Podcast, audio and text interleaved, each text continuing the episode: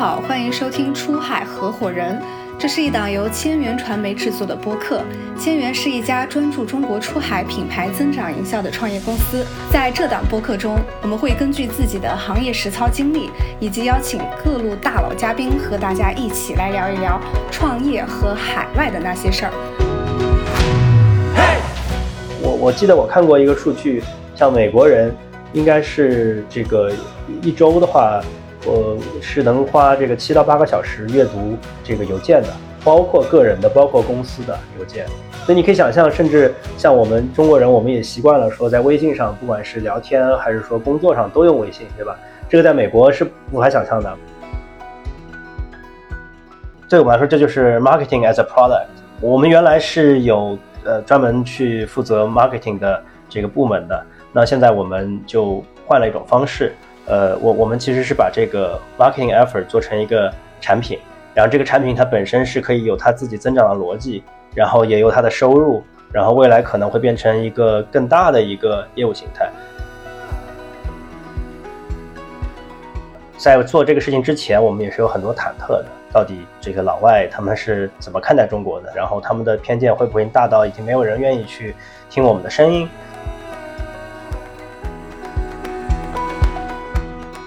？Hello，大家好，欢迎收听本期的出海合伙人。那我们今天请来的这个嘉宾，他们在做的事情非常有意思。啊，这个公司呢叫做百观科技，百观是一家成立了已经快十年的一家公司。然后他们主要做的事情是通过聚焦数据价值，为市场去提供 insights 和解决方案。然后从去年开始呢，百观依托于数据去做内容出海。这个过程当中，他们选择了一个对很多中国公司来讲不常见的渠道，叫 Substack，去作为切入。然后通过输出很多高质量的中国内容，也也收获到了很多的正反馈，并且积累到了一些很有趣的观察。那怎么讲好中国故事，其实是很多企业出海的痛点。所以我们今天邀请来了百观科技的 CEO Robert 吴勉清，跟我们分享他们做出海的心得以及看到的一些观察和思考。要不 Robert，你先简单介绍一下自己？哎，Hello Hello，大家好，呃，非常感谢。呃，我是百观科技的 CEO，呃，Robert。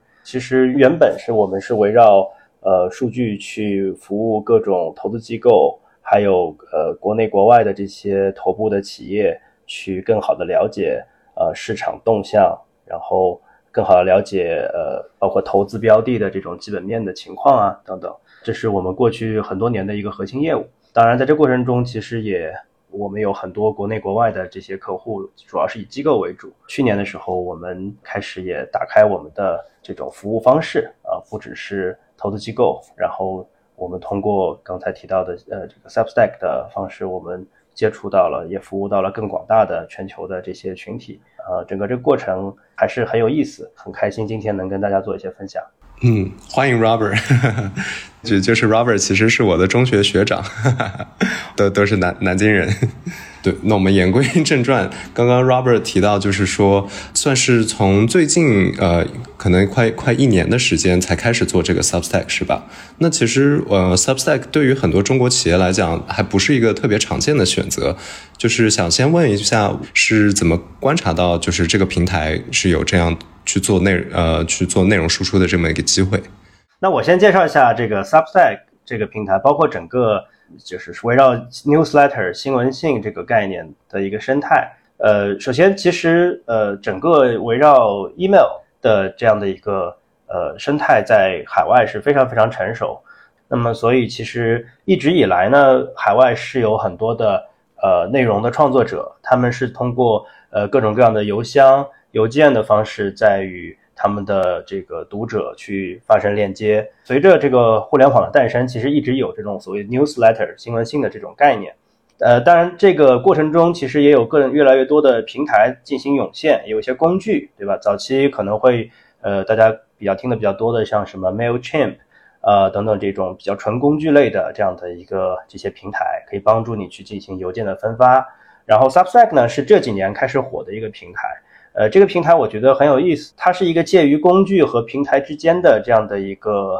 公司。呃，其实它的功能非常简单，它是帮助这种呃做 newsletter 的这些创作者去呃维持维护它的一个这个 main list，然后同时它也是一个内容编辑的平台，你在上面就像你在微信公众号写文章一样，你写文章，然后呃可以通过它的平台进行分发，相当于一个独立站，有点像一个博客一样的个一个状态。也就是说你是可以去访问的，然后在访问的过程中，呃你可以再去输入你的邮箱。啊，然后发展到今天，它其实又有了类似于像 Twitter 那样的功能，呃，有这种更加偏这种社交媒体属性的功能。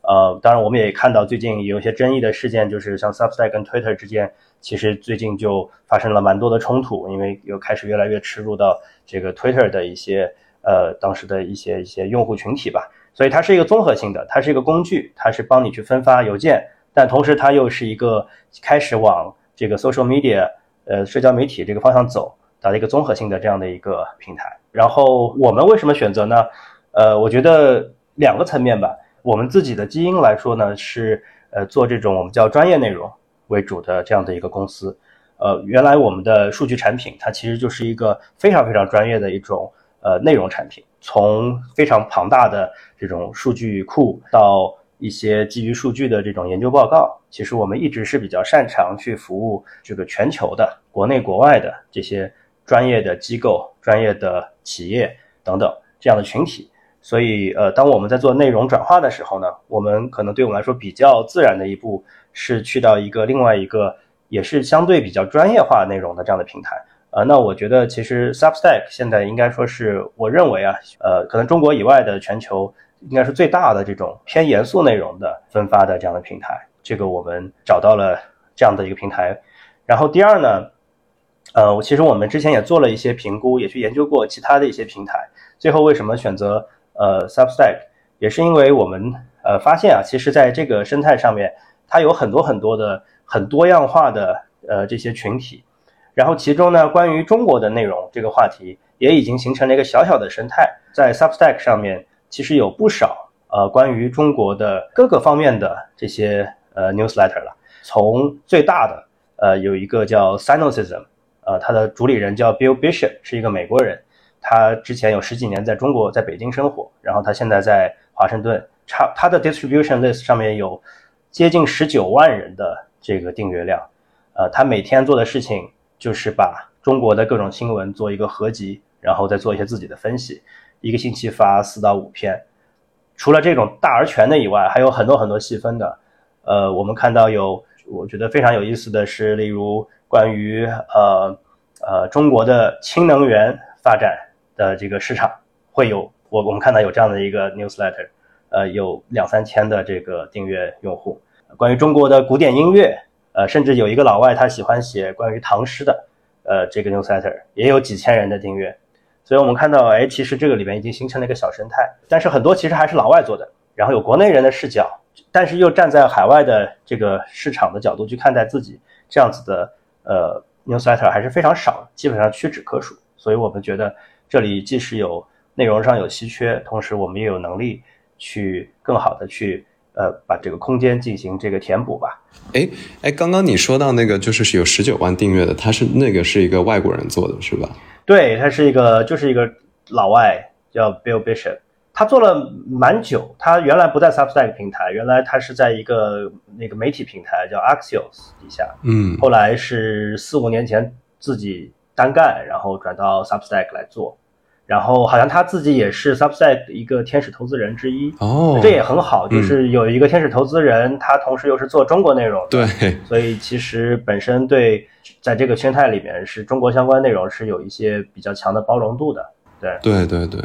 ，I see I see，嗯，从中国呃这边输出的相关的呃中国内容。还还比较稀缺，但是你们公司也也确实，我我我也了解过，就是就是确实会有很多这方面的 data 和呃 knowledge 去去可以去来做这个这样子的内容。哎，那想问一下，目前你们的 Substack 里面有哪些就是具体内容化会会写哪些题材？是是不是会有一些像呃内容板块？可不可以呃跟我们介绍一下？对对，我我们是。呃，也是经过一段时间的演化，逐渐目前形成了应该说三个比较主要的板块。那我先说说我们这个 Substack 的一个定位吧。我们 Substack 其实名字呢，呃，就用了我们公司中文名的这个拼音，就是 By Guan。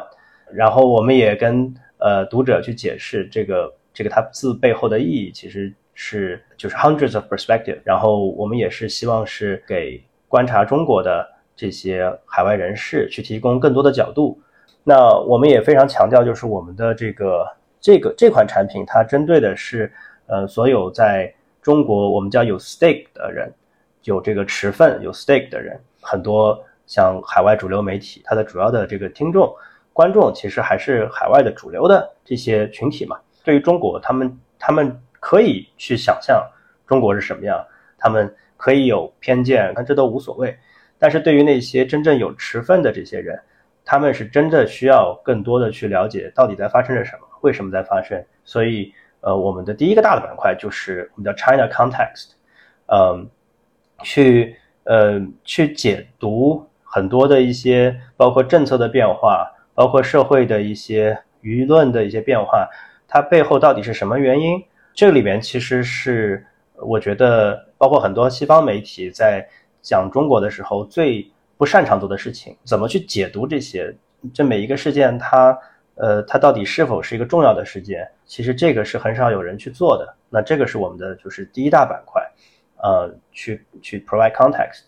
然后另外两个板块比较的更加直接，呃，一个就是 investment 投资。我们这里边的主主要的思想是，虽然现在中国市场相对的确是比较低迷，但是呢，我们通过很多的数据观察呢，是能看到很多很多的一些细分的机会的。然后。关于很多的一些这种新的一些消费趋势，呃，这里面背后的投资机会其实是值得关注的。我们依然希望给全世界去告诉全世界说，其实，在在中国市场还有很多很多细分机会。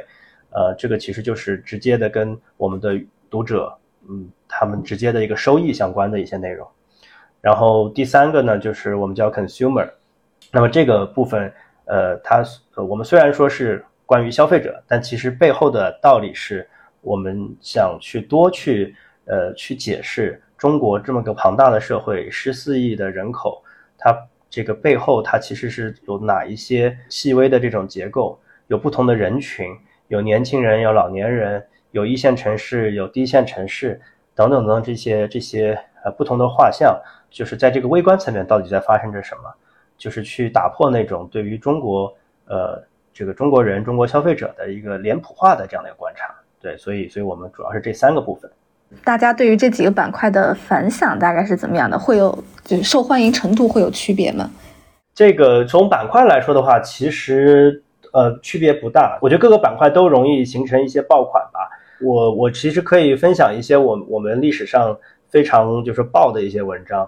呃，有一篇呃是这个呃搜索上面就从 Google。从谷歌搜索来看，流量最大的是关于一篇关于这个 Lululemon 在中国获得成功的这样的一篇文章。呃，几乎搜索这个 Lululemon 加中国关键词，很快就可以看到我们的内容。然后，呃，大家也很关心这样的一个为什么在我们这个消费降级的一个时代，呃，这个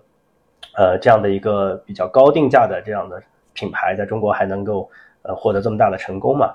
嗯，然后。呃，我们呃之前还有一篇是呃，就提到刚才提到微观层面，我们也会经常写一些中国的一些当地的呃一些可能不为为人知的一些小城市或者小的下沉市场的一些观察。我们之前写过一篇在关于苏州呃盛泽有一个呃这样的一个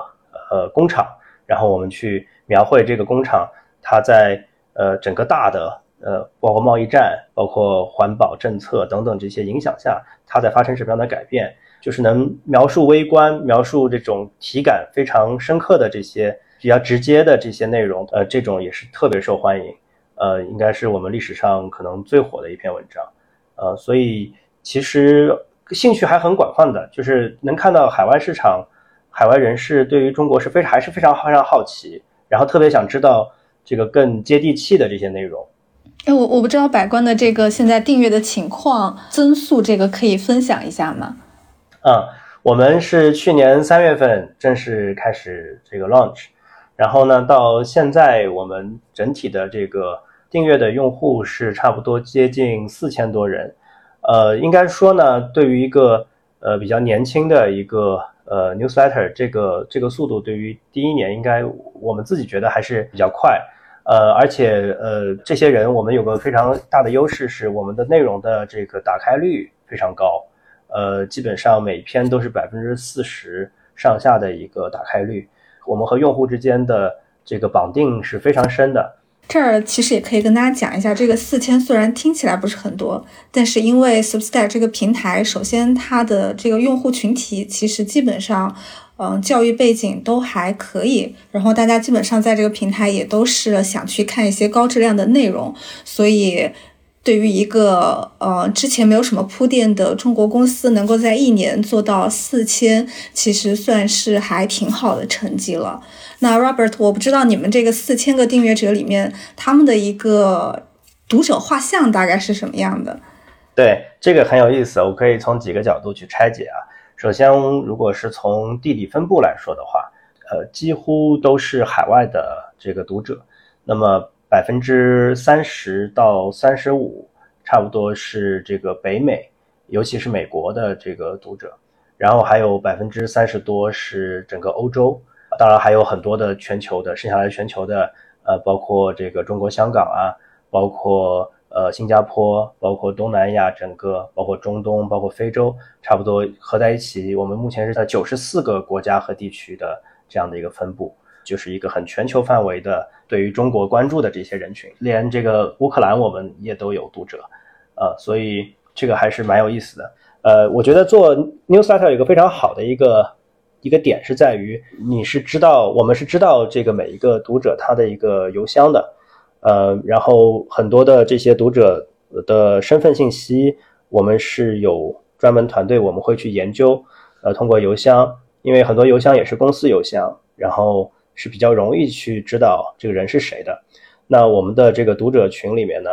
呃，包括这个非常我们觉得一些比较有趣的一些人吧，包括全球的各种呃企业的这些高管，包括一些呃中美之间的这种言论的大 V。呃，我可以说几个数据，我们百分之三十几的呃订阅用户是呃各种投资机构的呃基金经理、研究员，然后百分之三十多呢是企业高管。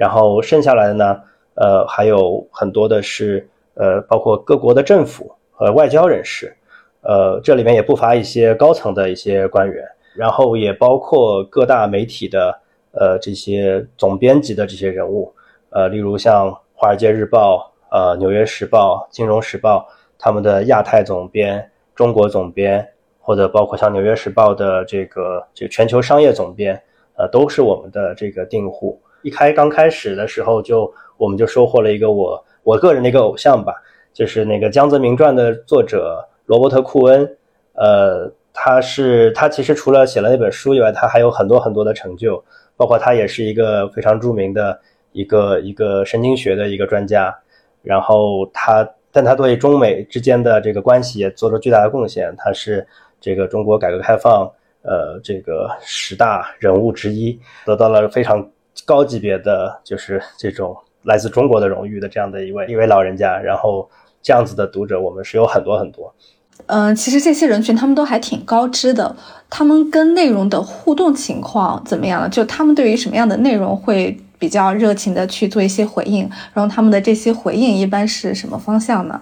其实因为我们这是个新闻信，它是一个 newsletter，很多人是通过电邮收到了我们的内容，所以很多的读者他是通过邮件回复我们的。所以我们经常会是在邮件上跟这个我们的这个读者去来回，这就很像传统的那种就是书信往来一样。然后很多的读者会写，就是让我们非常这个感动的这种大段大段的评论。我记得我们有个读者是澳大利亚的一个呃红酒商，呃，他一直也是在中澳之间做这种红酒贸易，然后他自己也有这个大的庄园，然后他年纪也蛮大了，呃，应该八十多岁。然后他的这个女儿应该是，呃，应该是嫁给一个中国的老公，对。然后他就写了非常非常长的一段关于他的这个家庭怎么样，然后他对中国的看法，就是我们觉得这种这种状态非常有趣，而且这个不是个例，有很多很多这样的读者。每次写这个内容，我们也比较如履薄冰吧，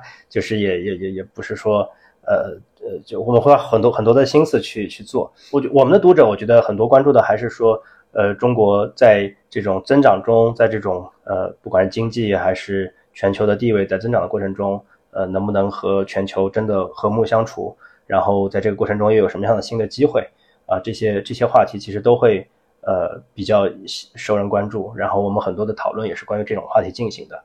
呃，Robert，你提到就是我相信这这些人肯定就是教育背景啊，以及说确实可能他们之所以关注，也是对中国或多或少有像你说呃有自己的 stake，呃有自己的利益点。呃，但尽尽管如此，就是我我我不得不想到，就是近几年也看到，就是说国际政治上面，呃，语境其实发生了挺多变化，尤其说外部对中国的一些看法和声音也在发生变化。而你们做的这件事情呢，可以说算是中国与外界在话语和观点的第一线吧。我觉得这是个非常有趣的话题，在这过程中，其实我们也是在呃加深对这个人群的理解。在做这个事情之前，我们也是有很多忐忑的。到底这个老外他们是怎么看待中国的？然后他们的偏见会不会大到已经没有人愿意去听我们的声音？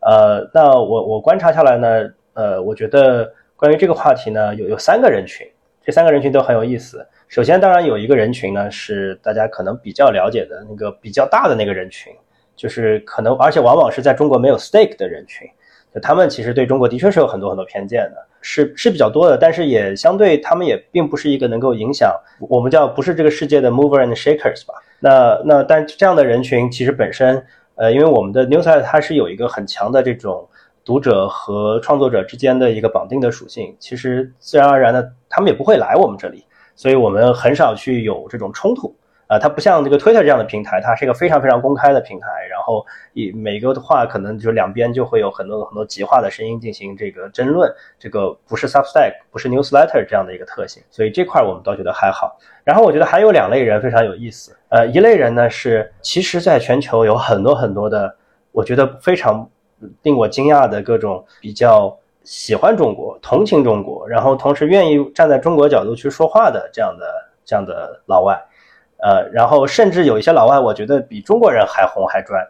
呃，这个是有这个群体的，而且这个群体往往是一些呃这种左翼人士，然后会为这种叫 Global South，就是这种就是相对比较发展中国家说话的这样的人群，这个人群是足够大的，不少的，呃，这个是让我比较惊讶的一个地方，呃，然后呢，还有一类呢是我觉得就是呃我们真正核心的读者群体，就是这些。在中国，就是有这个利益点的这些人，这些人的群体也有非常大。我觉得，如果我们以那个刚才我说的 s a n o s y s m 十九万人的订阅用户作为目前的天花板的话，那应该至少有十几万人的呃群体，他们的个人利益、他们的公司利益是跟中国息息相关的，这个群体也也足够大。哎，那听下来就是你说这第三类。确实，他们是更关注呃，based on facts，真的在发生的东西，以及说真的有深度的一些一些洞察。那在这样的环境下，是不是其实反而是我觉得可能说能能沉淀出一些呃比较深度的内容的一个一个机会？对，没错，这个是对的。而且这个第三类人，因为觉得这样的声音太少，他们往往有很强的去帮你去传播的一个动力和热情。嗯，呃，我们是有看到很多的一些读者，他们会去在 LinkedIn 上，在 Twitter 上去自发的去推广我们的内容。呃，其实点也很简单，就是觉得这样的内容太少了，这个言论场太稀缺这样的内容。您说的非常对，就是这样的一个需求，它也促成了我们自己增长的一个动力。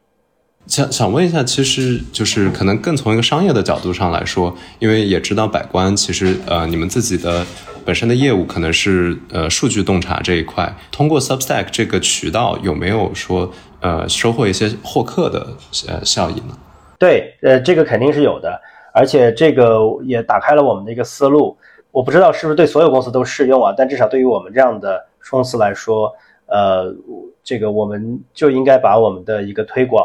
工具当做一个产品，对我们来说，这就是 marketing as a product。我们原来是有呃专门去负责 marketing 的这个部门的，那现在我们就换了一种方式，呃，我我们其实是把这个 marketing effort 做成一个产品，然后这个产品它本身是可以有它自己增长的逻辑，然后也有它的收入，然后未来可能会变成一个更大的一个业务形态。但反过来，它对我们现有的业务也是一种很大的帮助。我们现在有很多客户就是通过 newsletter 接触到我们，了解我们，呃，而且这是个长期的过程。有的客户他可能一开始你不知道他会变成你的客户，但是随着不断的内容的输出输出，呃，我们现在有很多的新客户找过来的时候是会说，哎呀，我已经读了你们的 newsletter 读了很久，然后觉得非常非常有意思，然后我最近发现有一个什么什么点，然后我们看看能不能继续合作啊。其实这个就。呃，是一个我觉得是非常顺畅的、非常合理的一种，也是个获客工具。百官一开始其实，嗯，去做内容，包括我，我觉得也是一个试探的路径，就是这个去试探把自己的能力变成讲故事的能力的这个试探过程，我觉得是很多公司都需要去面对的一个问题。所以这一块儿，我不知道是不是有一些通用性的经验。呃，我我觉得这个对于 to B 类的公司是尤其适用的啊，就是就是像这种 to B 的 SaaS 呀，然后企业服务的等等这些公司，呃，我们可能在推广的过程中都会面临一个困境，呃，因为我们不像呃 to C 的公司那么有那么直接的可以非常直接体感的这样的产品嘛，那我们都是一些相对比较呃 intangible 的比较比较抽象的这些产品，那我觉得。呃，我我们自己其实也是走过了这条路的。我我们一开始是会想各种各样的 marketing 的手段，然后呃参加各种活动，然后写各种介绍产品的文章等等这些。呃，但是，一旦我们的思维呃变成，哎，其实其实我们不一定是要做成这样子。我们我们可以把这个 marketing 这个事情做成一个产品，它本身是要有生命力的，它要真的是要别人是愿意去看的，它是你在这过程中你是传递了。信息传递了有价值的内容的，我们我们其实经历了这样的一个转变，那这个就打开了思路了，它就回到了这个内容它应该有的一个状态，一个内容有的状态，它应该就是这个观众喜不喜欢看，而不是说第一个条件可能不是说直接当下为你的产品销售卖了多少，提供了多少直接的这个影响，前者的确更好衡量，但是它长期很难让你积淀出来好的这个。更更加长期有效的，可以有自己生命力的这样的呃资产，呃，而而我们选择了后一种方式，就是把这个 marketing 做成一个单独的一个产品，嗯，而且嗯，这过程中其实尤其对于我们这样的就是 to B 类的公司，应该说是更加好的一种方式。实际上，当我们显示我们自己的很多产品的时候，这里面真真切切会有一些很有趣的一些，我们更多需要是围绕这些点去打开我们的故事。让更多的个人，就是不管是说这些企业里的呃这些参与者，还是说一些小 B 或者一些大 C 等等这些个人能够参与进来，然后这样当个人真的去买账的时候，他们就会去传播，然后就会去呃互相之间的去口口相传，那这样子状态才是一个我觉得比较比较比较健康的一个状态。我觉得可能这个其实对于很多中国企业来说，不管是 to C 还是 to B 的，挺挺困惑的。就是说，呃，外国人或者说他们的他们的受众到底想要知道些什么？你们目前的一些观察下来，就是呃，这些对中国呃或多或少有一些感兴趣的读者，最喜欢关注一些什么样的呃话题？有没有一些什么类型？明白。我我我我觉得是这样啊，就是。呃，当然，我觉得这个不同公司肯定是不一样。因为我们本身是关于中国市场的这些解读，所以我们会从这个角度去思考。呃，海外的呃人士会关心什么？就是可能还是会站在一个中国的角度去思考海外人士关注中国什么。那我先说一下这个，大家每每个人其实他还是都是主观的，每个人都是站在自己的角度去思考问题。那么，那如果说对于一个海外人士来说，他如果是关于中国的话题，其实最终还是会落到跟他自己息息相关的那个部分。那么，嗯，对于很多人来说呢，自然而然那些最宏大的主题是跟他们其实是，呃，反而是最相关的。例如像中美关系这些很大的这些主题，这些主题是大家非常感兴趣的、非常关注的，因为大家知道这些决定了未来几十年甚至百年以上的这个历史的走向，决定。那决定了自己的人生该如何安排，自己的职业如何安排。呃，我们历史上的很多文章像这个对比中美之间的这个债务的这个情况啊，然后包括这个呃中美之间的一些呃这个中美关系中间这个中国人采取的一些心态啊等等这些文章，其实都非常受关注。呃，但另外一方面呢，就是这些呃宏大的内容呢，如果能够切合到更实际的一些点、一些着力点，能够到一些非常微观的，大家可以体感到的，那就更加有趣。呃，然后呢，甚至还有一些内容是，可能中国人不是那么关心，但是海外市场、海外人士特别特别关心的。呃，我这举个例子啊，像其实其实国内内容出海已经有些很成功的案例了啊，就像这个上海报业旗下有这个一个叫 Six Six Tone 的这个这个公司，Six Tone 其实在老外的圈层里面，呃，欢迎程度和认知度都是很高的。他们呃，其实很多的很火的内容是关于。呃，这个社会话题，尤其是两性主题，甚至同性主题等等这些话题，呃呃，就是这些这些话题在中国的演绎，呃，这个很受关注，呃，这也是因为像例如像美国人，其实这个身份认同问题其实是他们最重要的、最关心的一个话题，呃，这种话题很容易在呃海外形成共鸣，呃，我再举一个例子是。我们还有一位呃，我的一个朋友，他同时也有一个自己的 newsletter，叫江 Ginger River Review 江江观察。他其实很多本身他很多内容是关于一些时政的评论，包括一些重点的呃官方的中央的文件的解读啊，这些很严肃的话题。但是你今天如果打开他的网站，你会发现他上面历史上到现在为止啊最火最火的一篇，而且特别火的一篇，是一个关于呃这个中国的一个变性人的。一个一个一个文章，transgender 这篇文章我知道在 Twitter 上是有这个百万级以上的这个浏览量的，呃，非常非常火，呃，所以这个其实也给我们一些启示吧，就是说，呃，我觉得做内容，任何类型类型的内容，呃，你最终还是要站在那个你的观众的角度去思考问题。就虽然我们做的是关于中国的内容，但是我可能不一定会特别强调我这就是做关于中国。我更多强调的是，还是我更多想找到的是这个读者他真正的关心的点。然后你理解他们的方式里面也包括，你可以去多看看他们在看什么，呃，现在已经有的这些内容，他们是在关注什么，这中间肯定会得出一些结论。然后真的站在读者角度去思考问题。嗯，而且尤其就是这种，比如说像你提到身份认同啊这些这一类的话题，确实。关于中国这一块的，它其实非常稀缺。对，没错。对，但但又有这么大的一个人群，十四亿人在这边，确实，it's it's 可以说是 underreported，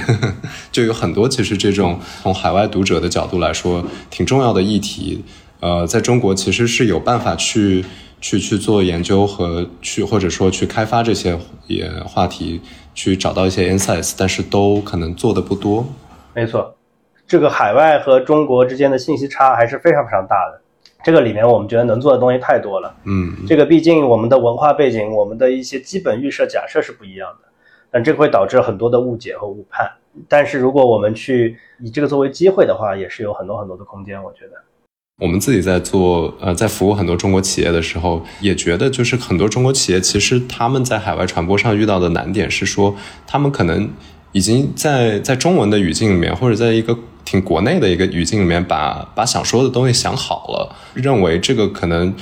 去传播给海外，它变成一个可能呃简单或者相对简单的一个翻译工作。但其实他们可能应该更应该有的时候退一步，就是说在这个这个 message 的出发点的设计的时候，就应该更多去考虑一下，就是海外受众他们他们关心的话题议题，中国企业的时候，对。其实这个思维转变是非常困难的，而且其实你只要看我们咱们国家的一些官方媒体就知道了。呃，很多的内容，英文内容其实就是简单的对中文内容的一个翻译。呃，但是我们对翻译的理解太字面上理解了，只是一个字对字的一个翻，但其实都是一个呃没有站在那个受众角度去思考的呃这这些过程。呃，所以带来的结果就是传播效果非常差。然后很多语言，其实你在中国角度来说是可以理解的，但是你翻译成英文就很怪，因为思维方式不一样。然后这种很怪的感觉呢，就让人觉得你很奇怪，嗯，然后就觉得你你怎么有些话可能我们觉得是很正常，但别人一听觉得你怎么这么没礼貌，对吧？呃，这种情况非常普遍。呃，我觉得需要一些时间，大家慢慢去理解这个点。那再加上中国人又是相对比较文化自信的这样的一个，我们是一个相对比较文化自信的民族，对吧？我我我其实经常跟老外说，呃，就中国不是一个没有安全感的民族，我们的很多行为你不能用没有安全感来理解，我们的很多行为有的时候过于有安全感，过于自信。对，所以很多时候呢，也也觉得这样没什么问题，这样就可以了，但实际上是不可以的。实际上这是一个很无效的沟通的方式，这也是可能我们觉得为什么这件事情我们能做的点，因为我们的团队核心团队都是这种有比较强的跨境的这种沟通能力。这种沟通能力其实很复杂，因为它需要的是你要站在这个海外的角度去思考自己。但是呢，你又要知道你自己是谁。我们也能看到有很多的这个呃，受了很多海外教育的中国人，嗯，他可能他可能离开中国也比较早，然后对中国的理解可能也没有那么深，呃，带来的结果呢是可能他也没法去很好的去解释中国在发生着什么，呃，所以整个这个我觉得这件事情是非常非常难的。然后我我这也是为什么现在关于中国的本土的 newsletter，其实其实其实我是屈指可数的，呃，但我觉得。总是我们会要需要经历这个过程，嗯，我们需要嗯到一个状态，是真的能够了解世界在想什么，然后去讲一些让世界感兴趣的呃这些这些内容。对，Robert，你刚刚提到一个点，就说可能啊我们自己内部生产的内容，然后大家很多时候会去做一个直译，然后他的这个思维方式其实是海外的读者所不能理解的。我不知道这个地方能不能。举一个什么具体的例子，就是可能你们发现了一个什么内容点，然后通常可能这个如果直译是怎么样，但是你们做了什么样的修改，让它获得了一个很好的效果。呃，我我我我可以举这么几个例子吧。呃，首先呢，这个说的蛮有意思的，就是我们的很多内容，为了其实也为了提高这个生产效率啊，我们的很多内容就是一些除了我们自己数据的那些解读以外，我们有不少内容是对于我们在中文世界看到的一些高质量内容的一个翻译，我们其实因为现在的各种各样 GPT 啊，各样的工具，其实让翻译这件事情变得是非常简单的。但是难的是难在呢，我们所有这些内容，我们在一开始我们一定要解释清楚，我为什么选这篇文章，这篇文章说明了什么，它是一个大的一个这个这个背景是什么，这个是我们的编辑团队会花很多时间去思考的问题。就这这个其实是对呃一个。一篇文章它的点睛之笔，它最重要的一个部分。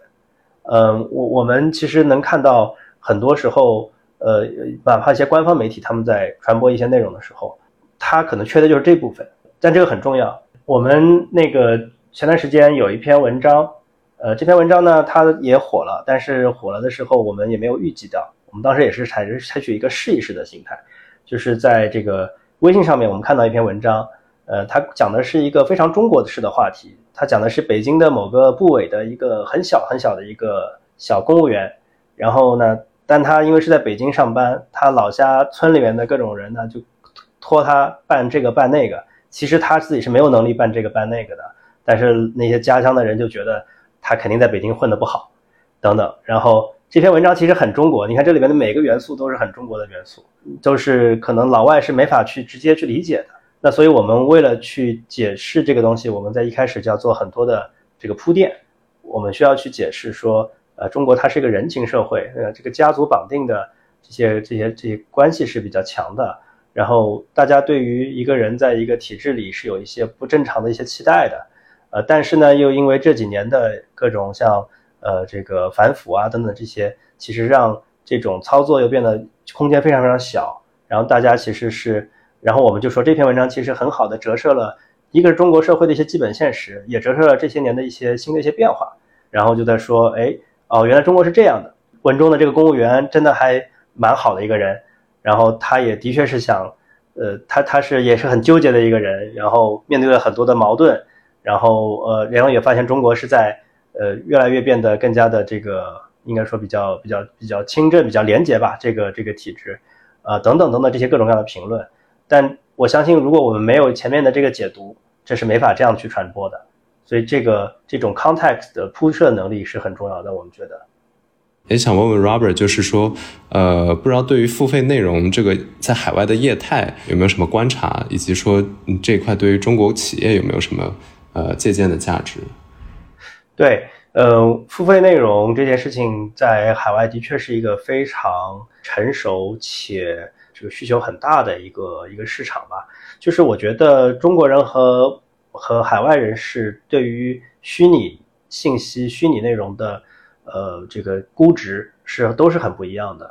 呃，就像在在国内，让我们花个两百多人民币搞个这个什么腾讯大会员，呃，这个 VIP 都可能会纠结一段时间。呃，我觉得这个纠结点在海外是很少的，就是海外人士对于让自己精神上很爽的东西，他是有比较强烈的呃愿意去支持的这种愿望的。所以呃，所以其实不只是 Substack 平台了，还有很多平台。像这个什么 Patreon 啊，然后呃，像包括包括像整个 YouTube 的这些生态，其实它本质上都反映的一种对于优质内容的一种偏好。呃，我觉得对于我们能看到的这个市场来说呢，呃，有可能有两大类的一个机会吧，呃，或者两大类的比较比较好的这个人群。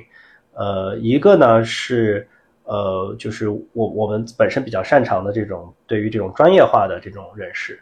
这些人是他们在日常的工作中是真的需要用到很多的信息，高质量的信息的。呃，我我们有不少的客呃，这个这个用户订户都是这样的。他们本身可能是个咨询公司的呃这个咨询师，然后呃他会写信跟我们说，哎，我上次在给某某客户做 pitch 的过程中用了你们的这个图表，呃非常好，然后感谢。呃，会有很多这样的人，他他真的会去寻找各种信息，然后会为一些。他觉得高质量的信息去付费，嗯，包括那些海外的主流的那些报纸，他们其实像《纽约时报》啊，像《金融时报》啊，他们其实也已经探索了很多年的这种付费内容。《纽约时报》其实是一个非常成功的一个典范嘛，作为专业付费内容的一个一个典范。呃，我觉得这是一大类群体。然后呢，我觉得还有一大类群体，这个呢是我们在过程中发现的，然后觉得很有趣，而且觉得这个有个很大的一个可以去满足的需求。简单而言，就是海外的大量的这些呃退休人士的群体，呃，因为你要想这个呃，现在假如说在美国，他们这个七十多岁、六十七岁、六六七十岁的这些我们叫 baby boomer 这些人，呃，他们生活在这个美国人口潮最最汹涌，然后且增长最好的那个年代，对吧？从然后他们现在都步入了这个退休老年的生活，他们不管是从财富积累。还是从这个认知水平来说，其实都是很高的。呃，他们是一帮有钱有闲、高知的，然后同时生活也已经呃，就是该安排的安排好了，工作也都退休了，然后子女也都成长了，然后自己现在就是怎么去安享晚年的啊？这批人是非常庞大，整个欧美，甚至包括日本等等，都有很大的这批人士。呃，我们有不少的非常呃这个高活跃度的读者，愿意给我们写很多很多内容的。这些读者写很多反馈的读者，愿意花钱，呃，去就是给我们打赏的这些读者，他们很多是这样的一个画像，非常有意思。这个我觉得也是可能中国企业出海的时候，可能一开始没有不会想到的这样的一个市场，呃，但我们也在不断的在学习吧。我觉得这个也是一个很大的机会在里面，怎么去制作让他们觉得这个觉得有价值的内容，而且这个而且他们是付费意愿极强的一帮群体。刚刚说到，就是其实付费内容也不只是就是呃这一类深度的，也也包括更大众流行。我我就想到最近其实非常火的 中国，其实也确实在做，就是短剧出海，可能跟跟你们的内容完全正好相反，但他们也也在成功的出海。嗯，对对对对，我这也是我觉得这个市场好的一个点，就是它很多样，它每个地方都有各种各样的这种 pocket 这这种小的这些这些 niche。可以去做。之前交流的时候，其实 Robert 有专门提过，呃，就中国公司出海，其实经常会忽略掉这个 email marketing 的重要性。能不能给大家讲一下它的这个价值？哎，我觉得这是一个，的确是一个中国人比较容易忽视的一个点。呃，而我们忽视这个点，是来自于我们自己的呃立场和角度。呃，因为因为中国和海外，尤其欧美。在接触互联网的这个路径是不一样的，呃，互联网诞生于美国，而这个诞诞生的时候，其实就有了邮箱。呃，邮箱其实一直是在九十年代的时候，当时大家都觉得那就是互联网的最重要的功能。所以说，在美国人在普及互联网的时候，他们是伴随着邮箱一起成长的。然后，邮箱也成了他们的一个很核心的一个一一个工具和产品。啊，所以其实中国人等于是跨越式发展，直接跳过了电邮这个阶段。所以中国相对于海外来说，你可以说中国人是不用邮箱的，中国人基本是不用 email 的。但是欧美人来说，email 可能是实际上 DAU 最高的一个产品。呃，我我记得我看过一个数据，像美国人应该是这个一周的话，我是能花这个七到八个小时阅读这个邮件的。包括个人的，包括公司的邮件，呃，所以你可以想象，甚至像我们中国人，我们也习惯了说，在微信上，不管是聊天还是说工作上，都用微信，对吧？这个在美国是无法想象的，美国人工作还是会放到邮箱里，他很难用这个即时通讯工具去做。呃，美国没有一个像微信这样的产品，呃，它是相对比较分散的，然后各种这个 function 的这些社交媒体，再加上其实它核心的那个板块其实是电邮。那个这是它的最基础的一个一个功能，嗯，但是 email 它这个这个内容它又跟呃我们可能比较习惯的一些呃社交媒体平台的逻辑可能又不太一样，因为 email 它是一个一是一个非常 personal 的非常个人化的一个体验，呃，然后同时它又有比较多的是这种文字的这种内容，它的它的标题、它的正文、它的等等这些铺设，其实你要去通过一个 email 去打动呃打动一个。呃，用户，呃，这个中间要花的这个，呃，花的呃这种使用的这种技能啊，可可能跟我们去做一个视频或者做一个 social media campaign 还是很不一样。但我觉得，的确，中国企业出海，嗯，作为整个的它的这个内容输出矩阵里面，e email 一定是一个非常非常重要的一个一个部分。对，就中国可能习惯了用这个 email 来去，主要主要的用途就是收一下验证码，一个星期可能花在邮箱的时间不到一个小时。对，可能很多人就根压根儿不用，但是但是这个在欧美是绝对不一样的，这个是我们可能需要去理解的。好，那我们今天聊到这儿也聊了很多。那可能 Robert 讲的一些东西，呃，其实也是他们经过一年多的实践，然后摸索出来的。那大家如果想要把这一些认知运用到自己的企业出海的过程当中，可能还需要再花一些时间去摸索。但是也非常欢迎大家在这个过程当中跟我们或者跟 Robert 一起去探讨。然后如果大家有什么问题的话，也欢迎在评论区告诉我们。啊，那我们今天就到这里，谢谢 Robert，谢谢大家，再见。